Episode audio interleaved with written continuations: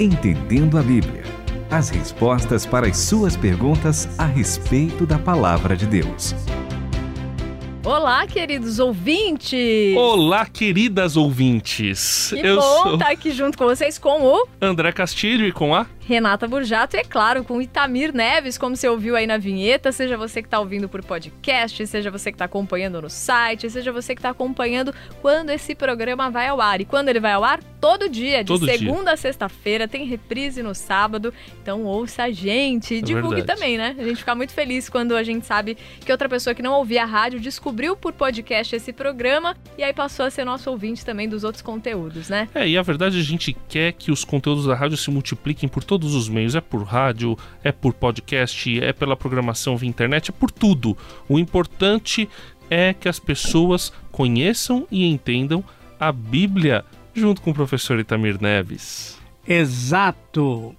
Conheçam, entendam e talvez, e essa é a nossa expectativa, tirem suas dúvidas com relação a algumas passagens difíceis, não, né? Talvez não, com certeza. Não, tirem, ué. Pode ser que as pessoas fiquem ainda com mais dúvidas, por isso que a gente tem falado. A gente responde uma parte e depois a pessoa fala: ah, não, mas tem mais uma coisa. Aí ela faz outra pergunta ah, e aí então a gente tá vai tendo novos programas para que você nos ajude a participar. E a pergunta feita é uma pergunta tremendamente delicada e importante. Sobre um texto difícil. Muito boa Com essa certeza. pergunta. A gente não via a hora de respondê-la, né?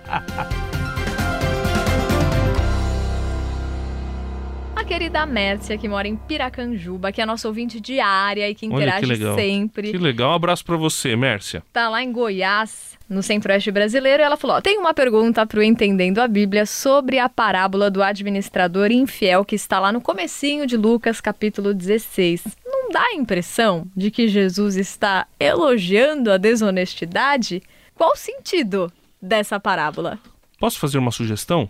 Pois não. Eu vou ler na Almeida 21, tá. que é a versão tradicional, mas tenta ser mais literal ali. Isso. Aí a Renata lê na mensagem, que é a interpretação do Eugene Peterson, e, e depois aí nós vamos, vamos comentar. Muito bom. Vamos lá. Lucas 16, de 1 a 13. Jesus também disse a seus discípulos: Havia um homem rico que tinha um administrador, e este foi acusado perante ele de esbanjar os seus bens. Então ele o chamou e disse: Que é isso que tenho ouvido falar a teu respeito? Presta contas da tua administração, pois não podes mais ser meu administrador. E disse o administrador a si mesmo: Que vou fazer, já que o meu senhor me tira a administração?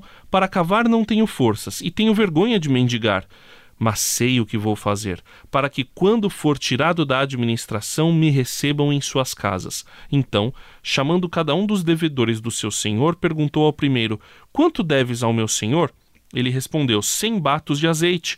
Disse-lhe então: Toma tua conta, senta-te depressa e escreve cinquenta. Perguntou depois a outro: E tu, quanto deves? Ele respondeu: Cem coros de trigo. E disse-lhe: Toma tua conta e escreve oitenta. E aquele senhor elogiou o administrador injusto por ter procedido com astúcia, pois os filhos deste mundo são mais astutos para com a sua geração do que os filhos da luz. Eu vos digo ainda: fazei amigos por meio das riquezas da injustiça, para que, quando estas vos faltarem, eles vos recebam nos tabernáculos eternos.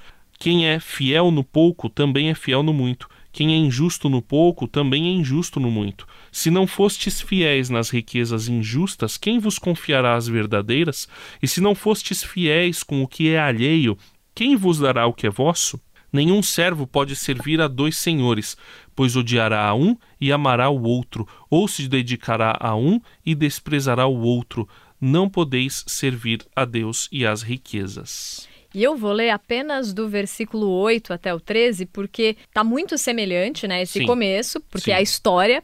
E aí a gente vai agora para como que o Eugene Peterson interpretou essas palavras é, de Jesus. Agora vem a surpresa. Sabendo disso, o patrão elogiou o administrador desonesto. E sabem por quê? Porque ele sabia cuidar de si mesmo. Quem sobrevive nas ruas são mais astutos nessas questões do que os bons cidadãos. Eles estão sempre alerta, buscando opções, vivendo da própria astúcia. E eu quero que vocês sejam astutos assim, mas só para o que é correto. Aproveitem as adversidades para motivar a criatividade. Aprendam a concentrar-se no que importa. Assim vocês terão uma vida de verdade. Não sejam apenas bons cumpridores de regras. E Jesus prosseguiu: Se você é honesto nas pequenas coisas, será honesto nas grandes coisas. Se você é desonesto nas pequenas coisas, será desonesto nas grandes coisas. Se você não é honesto em cargos menores, acha que alguém irá promovê-lo a gerente? Nenhum trabalhador serve dois patrões. Ele vai odiar o primeiro e amar o segundo, ou irá valorizar demais o primeiro e desprezar o segundo. Vocês não podem servir a Deus e ao dinheiro. Então, de fato, ah, e essa palavra, através da, da Bíblia a Mensagem, ela traz mais esclarecimento ainda, né? Isso. Ela deixa bem mais claro.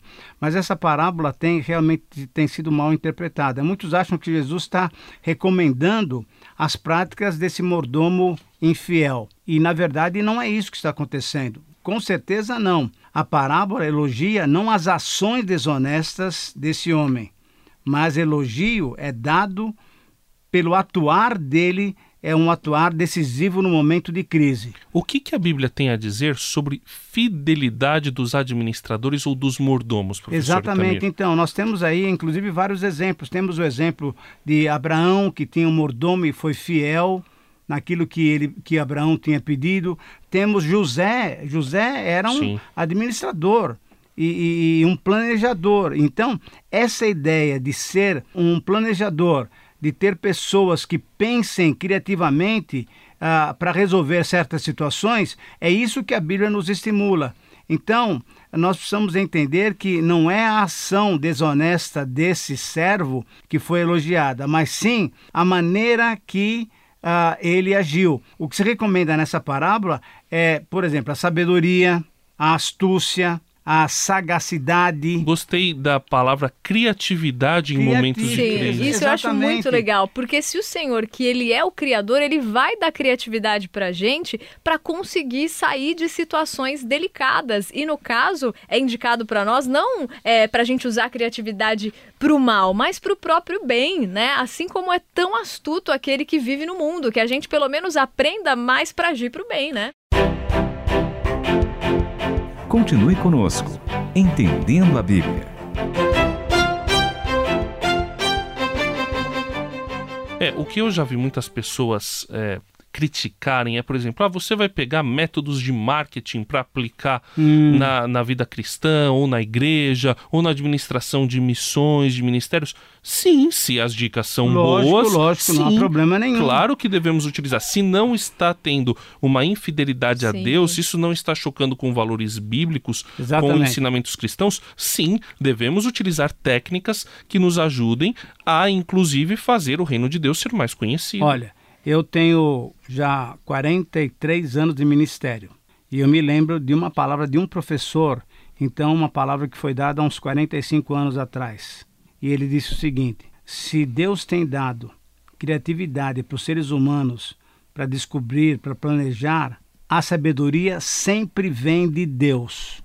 Então, a questão nossa como cristãos é perceber se aquilo que você falou agora há pouco, André, se aquilo que nós vamos usar, entre aspas, né? Entre aspas, bem grande essas aspas, hein? Uhum. Daquilo que é do mundo, daquilo que é do mundo secular, se nós vamos usar aquilo lá para melhorar, para ampliar os nossos projetos espirituais cristãos, não há problema nenhum, porque toda sabedoria vem de Deus. Então, eu vou pegar uma coisa que Deus deu para a mente humana e vou usá-lo para que o reino de Deus seja beneficiado. Então, não há problema nenhum. Então, o que nessa parábola está sendo elogiado não é a maneira pilantra né, do, do servo fazer. Ela não é exemplo moral. Exatamente. Mas a maneira dele fazer, rapidamente ele elaborou um sistema, planejou, isso então, e, e o Senhor está falando: se vocês não sabem usar bem aquilo que Deus tem lhes dado, ele não vai poder dar coisas boas para vocês poderem administrar. É, o grande problema é que muita gente desvencilha a organização, a administração de dinheiro, do tempo, dos recursos que tem, né? Fala assim: ah, o importante é ler a Bíblia, mas eu posso ser uma pessoa desorganizada, eu posso ser uma pessoa endividada, eu, eu posso ser uma é pessoa. Ah, faço de qualquer jeito essas coisas administrativas chatas, porque o que importa é servir a Deus lendo a Bíblia. Ora, fazer essas coisas de administração também é servir a Deus. A sim, mordomia sim, também é serviço, sim. também é adoração. E eu gosto muito de um texto que está em Colossenses, e na minha versão da Bíblia a mensagem também está muito bonito, que é o capítulo 2, o verso 3, que diz: Todos os ricos tesouros da sabedoria e do conhecimento estão incrustados, ou oculto, né, na versão da Bíblia mais tradicional, NVI, nesse mistério que é Cristo. Então, se ele concede sabedoria para todos, que dirá para nós que estamos em sintonia com Ele? Será que Ele não vai prover caminho, criatividade para a gente para sair de situações difíceis ou para fazer ainda mais o bem ao próximo? E aí o C.S. Lewis diz assim, ó, eu pensava que nós seguíamos caminhos já feitos, mas parece que não usar o nosso ir faz o caminho. O Senhor vai dando criatividade para a gente para conseguir sair de situações e para conseguirmos administrar, vivermos, fazer o nosso trabalho com criatividade que Ele mesmo concede, com astúcia, mas sempre voltado para o bem, é claro, né? Exatamente. Nesse sentido, eu acho que nós devemos perceber o seguinte: nós muitas vezes somos cristãos e nós somos, me desculpem a palavra, nós somos muito inocentes né? Ingênuos. Nós, ingênuos. Nós queremos fazer tudo tão bonitinho que a gente perde grandes oportunidades de, usando métodos bem interessantes, bons, nós não administramos bem os recursos que o Senhor tem colocado em nossas mãos. Diante disso, então, essa parábola está nos estimulando a usar bem os recursos, inteligência que Deus nos dá para que o reino dele possa prosseguir. Use a sua inteligência para estudar a Bíblia e fazer perguntas. As dúvidas devem ser enviadas para a gente no entendendo a Bíblia transmundial.com.br e no WhatsApp 11 974 181 456. Até a próxima. Entendendo a Bíblia com Itamir Neves, André Castilho e Renata Burjato. Uma realização transmundial.